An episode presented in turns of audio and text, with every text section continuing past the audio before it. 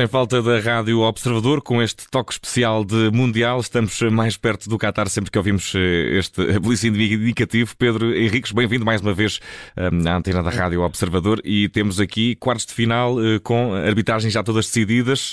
Exato. Está cada vez mais perto também aquele embate de sábado que, que mais nos acalenta, não é verdade? Exatamente. Tu queres... Uh, queria... Diz, diz, diz. Sim, tu queres falar dos quatro árbitros que vão estar nos quartos de final, mas como é, vamos prestar mais atenção ao senhor argentino. Não sei para onde é que queres começar. Não, é, é, muito rápido para dizer o seguinte. Hoje o meu objetivo era agarrar naquilo que já foi no seguimento de ontem do nosso Sem Falta, uhum. em que falámos que tínhamos 36 árbitros e agora, a partir de agora, dos oitavos, exatamente passámos para, para os 20 árbitros. Já tínhamos feito a referência aos 8 árbitros da UEFA e aos 5 da Comembol, que são efetivamente 13 dos 20, portanto, os árbitros mais fortes, obviamente.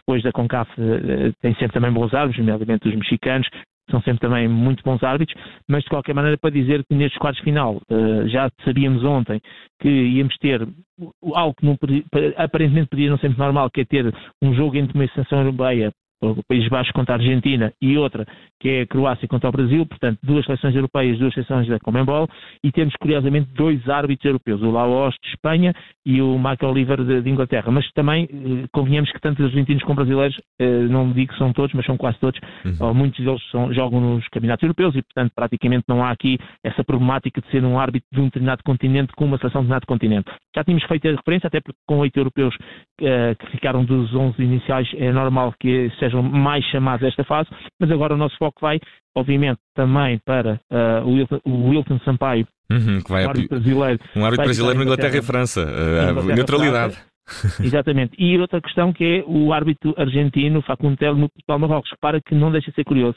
que temos um árbitro das duas seleções, das duas seleções países, Brasil e Argentina, que vem do outro lado do braço, no sentido da concorrência, portanto, é, que vão arbitrar uh, jogos do, do, do, outro lado. E, portanto, até faz algum sentido e são árbitros, reparam, Brasil e Argentina são os dois melhores porventura país da Commonwealth em, em termos de seleções e que tem melhores competições e, portanto, é normal que também os árbitros sejam mais habituados a este ritmo, a estes jogos. Em relação ao Facundo não deixa de ser curioso, que é isso que nos, que nos interessa, ele teve no Suíça 1, Camarões 0, mas também teve na nossa no derrota. Portugal 1, Coreia do Sul, exatamente, na nossa derrota, teve bem, no seu ponto de vista ninguém falou da arbitragem, no sentido que aquilo que correu mal foi a seleção, enfim, com todos os episódios que nós vivemos, mas correu bem em termos de arbitragem, não é muito normal repetir, enfim, alguém me perguntava ainda há pouco, então, mas com tantos árbitros, mesmo sendo 20, não podia haver outros? Sim, claro que sim, mas pronto, não é mal ao mundo.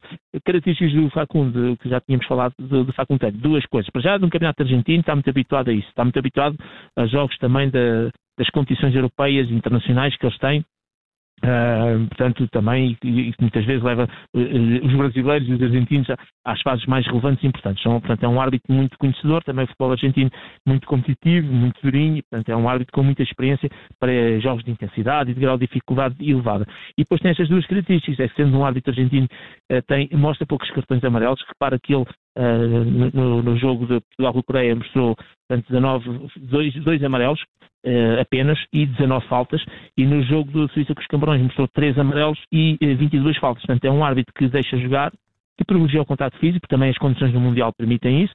Não sei se o jogo da manhã, da manhã não, no caso de, de sábado será assim, porque com um Marrocos já mais defensivo e Portugal mais possível, não sei se não vai haver mais faltas, mas de qualquer maneira é um árbitro que nós vimos também no jogo da Coreia, privilegia o contato físico, deixa jogar, não mostra muitos cartões e, portanto, é, é, um árbitro de qualidade. Poderia ter sido outro, para não haver repetição, sim, é com 36 árbitros à, à cabeça, uhum. portanto, fazes quatro jogos, neste caso o quinto jogo, e, e repetes um árbitro, mas não há mal nisso, porque o árbitro teve bem eh, no último jogo e por isso tranquilo. E era esta a nota que eu queria deixar portanto, falar um bocadinho desta, desta fase, que é realmente os quartos final e dos quatro árbitros, e nomeadamente do Facundo Teito, que vai estar uhum. no jogo de Portugal. De qualquer maneira, nós vamos acompanhar aqui na Rádio Observador, ao segundo ao minuto, o nosso a nossa seleção e teremos mais oportunidades depois no próprio uhum. dia de falar de novo do árbitro e de fazer a análise crítica à, forma como ele vai conduzir o jogo. É, Facundo Telho, argentino, é, uma, uma coisa é certa, pode ser que a, casa de, a cara dele, depois da derrota frente à Coreia, lembre os jogadores dessa mesma derrota e eles que corram Exato. para não voltar a sentir essa sensação. Pedro Henrique está feito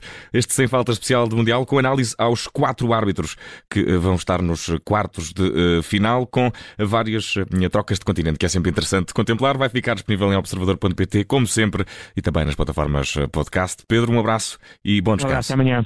Obrigado.